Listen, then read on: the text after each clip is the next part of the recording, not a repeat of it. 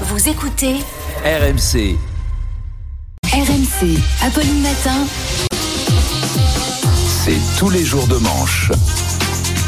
C'est tous les jours de manche. Arnaud de manche qui rentre dans ce studio. Bonjour Arnaud. Bonjour, alors ce matin on a parlé des grèves, des grèves SNCF, RATP, grèves dans les raffineries, mais c'est triste les grèves. Alors parlons un peu de rêve. Ce matin, on va parler glamour et tête couronnée. Ah, du coup, ce matin, vous allez nous parler de, de Harry, de oui. Meghan, de. Du, du livre du prince Mm. Harry. Je vais, je vais faire mon Stéphane Bern ce Ah. matin. C'est comme si on était sur Europe 1, mais avec des auditeurs.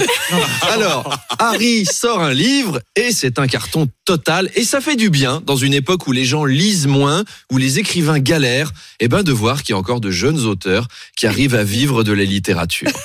Harry se plaint de sa famille dans un livre et ça lui rapporte une blinde, alors que nous, on se plaint de notre famille chez un psy et ça nous coûte une blinde.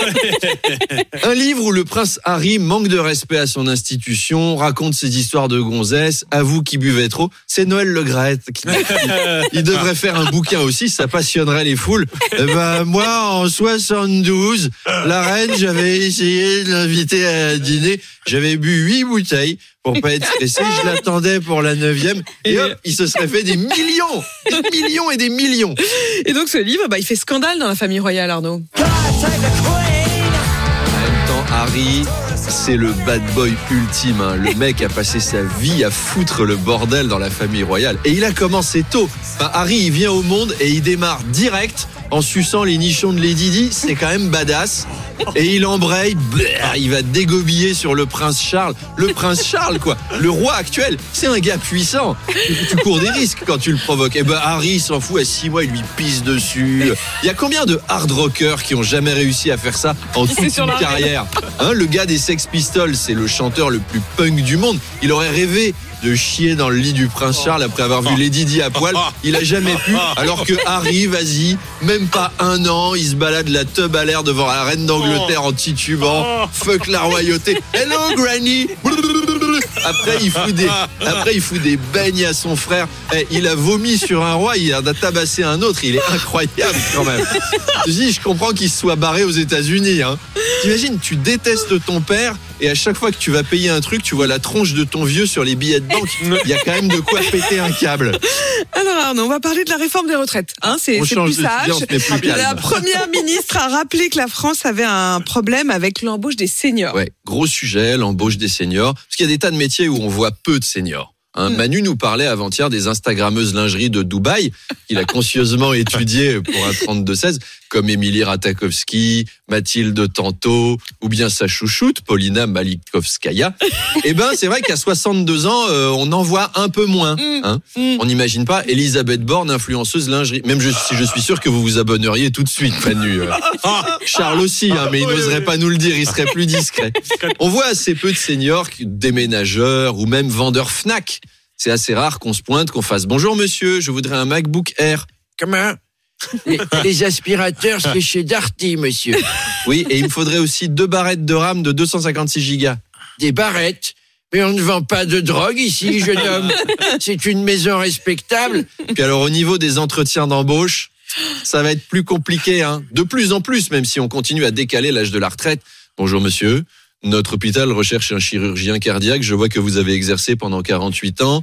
Est-ce que vous pourriez me citer euh, trois de vos qualités et trois défauts? Oui, alors trois qualités. Motivé, ponctuel et vivant.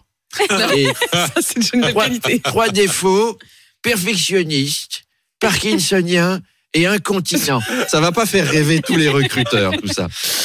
Euh, Arnaud, Brigitte Macron a déclaré sur TF1 cette semaine à l'attention des jeunes, ne vous inquiétez pas, tout est fait pour que vous ayez une retraite. Oui. Ça fait combien de temps que t'as pas parlé à ton mari, Brigitte? Il faut causer. Ça y est, la communication dans un couple, c'est important. À 62 ans, un quart des pauvres sont déjà morts et on nous prépare un monde où il fera 87 degrés à Grenoble en juillet. Donc non, tout n'est pas fait pour que tout le monde ait une retraite. Elle devait être concentrée sur autre chose, sur lui faire prendre son petit déjeuner, comme elle l'expliquait dans le Parisien hier. Lui, il expliquait qu'il allait défoncer le système des retraites et elle, elle écoutait pas, elle lui demandait de finir son petit kiwi. Emmanuel, tu manges ton petit kiwi. Je compte jusqu'à trois. Je vais faire comme Madame de Malherbe avec ses enfants.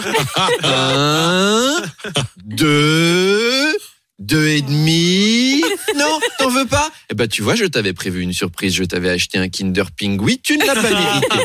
Tu ne l'auras pas. Non, non, non. Et non, on n'achètera pas de four à mini pizza comme tes copains économistes. Oh, cet enfant me rendra folle, Madame de Malherbe. Je sais pas comment vous faites avec quatre. Moi, rien que lui. Bouh Regardez-moi ça. Allez, encore la cravate qui est mal mise n'importe comment. Il va encore me faire un rhume. C'est insupportable. Dans son interview, Brigitte a aussi fait un appel au financement de l'hôpital public. Mm. Vous avez vu ça sur Mm. TF1 Meuf T'as pas besoin de réclamer ça sur TF1. Tu dors dans le lit du président de la République. C'est quand même quelqu'un à qui poser la question. Ou alors elle est communiste, elle. Apolline, vous recevez Philippe Martinez tout à l'heure. Tirez sur sa moustache, elle est peut-être fausse. Si ça se trouve, c'est Brigitte Macron déguisée. Vous, Je veux vous- voir ça. vous lui retirez sa perruque et sa moustache, comme dans les épisodes de Scooby-Doo. Oh mon Dieu, ça n'était pas le leader de la CGT, c'était c'était la première dame, Fantomas. Et si elle est gênée, vous la mettez à l'aise, vous lui dites détendez-vous, madame, ça va bien se passer. Et hop, après Noël Le Graët, on en aura eu des scoops cette semaine sur RMC. Hein. Vive nous, ça c'est une grande radio. Vive nous. Et à lundi. Ciao ciao. Arnaud Demanche sur euh, RMC à lundi, cher Arnaud.